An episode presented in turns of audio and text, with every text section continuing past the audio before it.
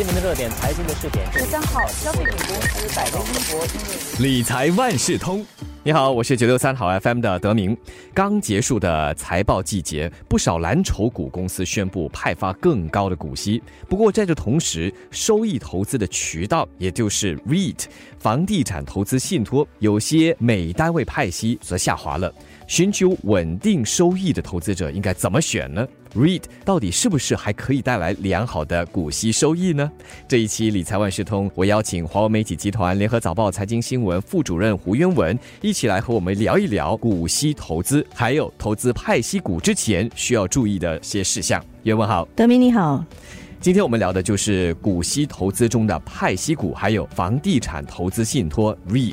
一般上来说，派息股每半年又或者是每年派发股息，那么 REIT 每季度又或者是每半年派发。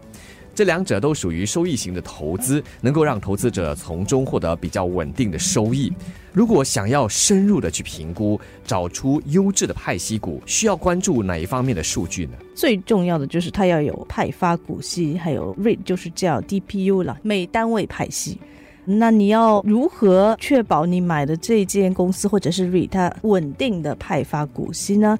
那首先它得是一家好的公司，一直稳定赚钱，甚至赚到的钱呢一直有稳定增长的，这是最好的。这样它才可以让它的股息至少是保持在一个水平，甚至是每年都可以取得增长，而且不论这个市场波动如何，它都可以派发股息，还有那个每单位派息。我们先来讲那几个数据啊。首先是股息派发率，它指的就是每股的股息除以每股的盈利，也就是说这间公司赚到的钱盈利啊，profits，它当中有多少是拿来派股息给股东的？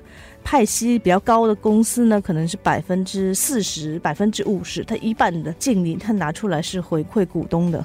那有一些可能只拿出百分之二十给股东，剩下的钱要留着去投资啊，去增长啊，这样。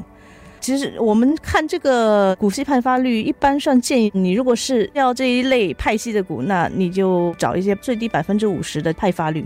接着呢，股息收益率，它是拿每股的股息除以最新的股价。那这个告诉我们什么呢？就是说我用钱去买了这个股票，它的回报率好不好？比如说，虽然这间公司它的股息派发率很高，可能它百分之七十多的净利都派发出来，可是它现在股价很高了，因为很多人去买。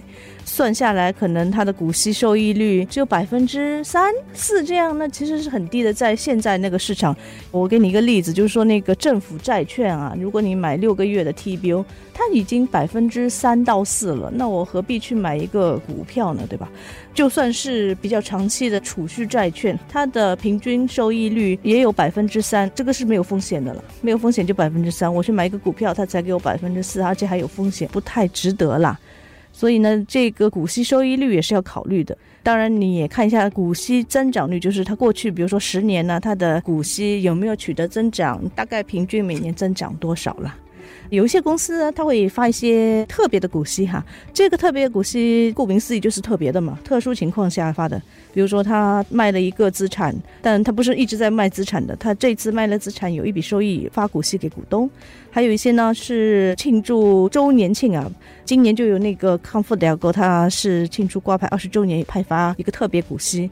之前呢，大华银行八十周年的时候也派发一个特别股息，但这就一次过了，不是每年都有的。所以你在计算上面那几个比率的时候，千万不要把这个算进去了。之前我们提到了 REIT，它不算是派息股，但也是收益型的投资嘛。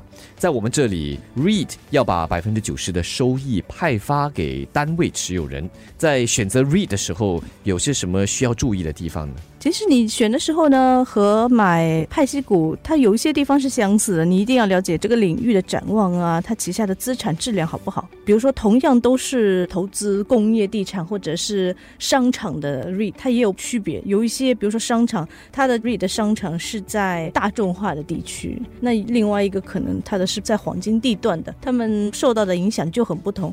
比如说疫情期间，好像那些在大众化地区，就是那个市郊地区啊，他们的。需求还比较稳健，因为大家基本上是靠邻里这些居民嘛。那在市中心的这些，就因为没有了游客，所以就受到比较大的冲击。在 REIT 里面有另外可以看的一个数据呢，是加权平均租约，就说它的租约大概还有多少年到期。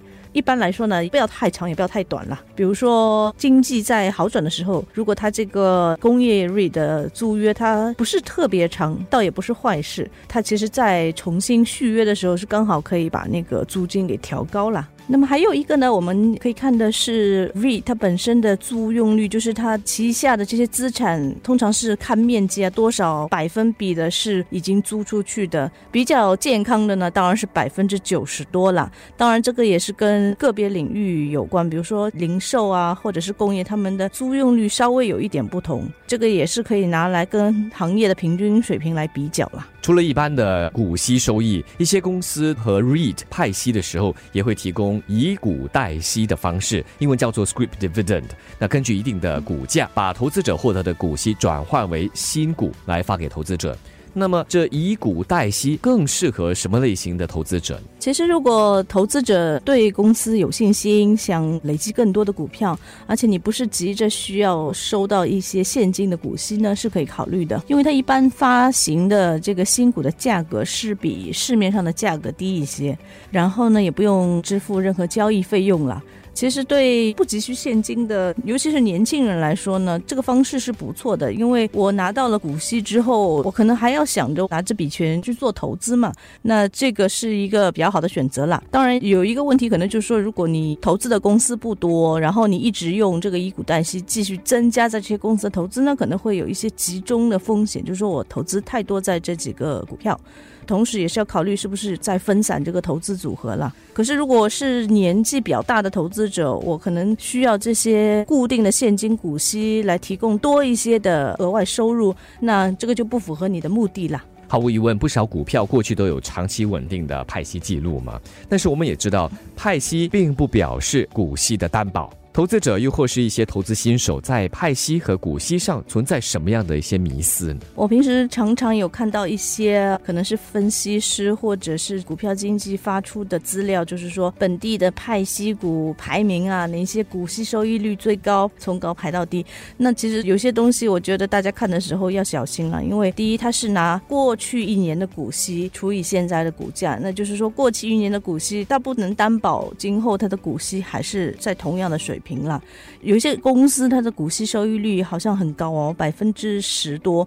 那其实原因呢，是因为它的股价在跌，这是因为投资者不看好它的前景，把股票卖掉，所以很有可能接下来它的股息在接下来的两三年内会越来越少。所以我们也说，投资派息股它也不是稳赚的啦，它股息会减少。它的股价也会因为行业的展望不好而下滑。有些可能我买进的时候，我每年虽然拿股息，但结果过了十年，它的股价跌了不少，整体的收益反而还是亏损呢。还有一些时候呢，有公司虽然业务不好，但它继续派发股息，想要保持这个投资者对它的信心啊。但这个问题就会是它拿来再投资的资金减少，或许它接下来增长会慢，甚至是那个业务变得更小。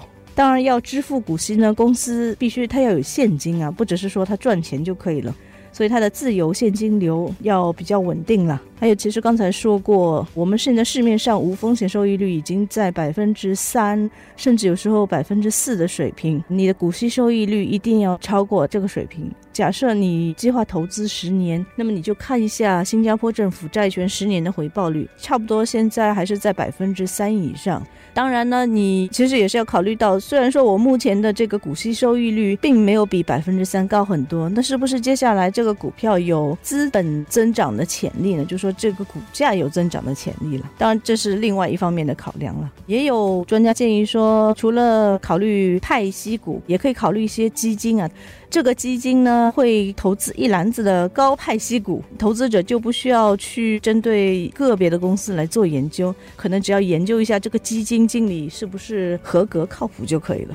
这一期的理财万事通，渊文为大家解释了，也介绍了什么是派息股，在投资之前必须要注意些什么事项，最重要的是有哪些坑，他们在哪里，要怎么避。再次感谢华为媒体集团联合早报财经新闻副主任胡渊文。理财万事通每期提供你最需要知道的理财与财经知识。如果你想了解更多，可以到早报的 SG 搜索联合早报财经专栏理财简囊。我是九六三好 FM 的德明，我们下期再见。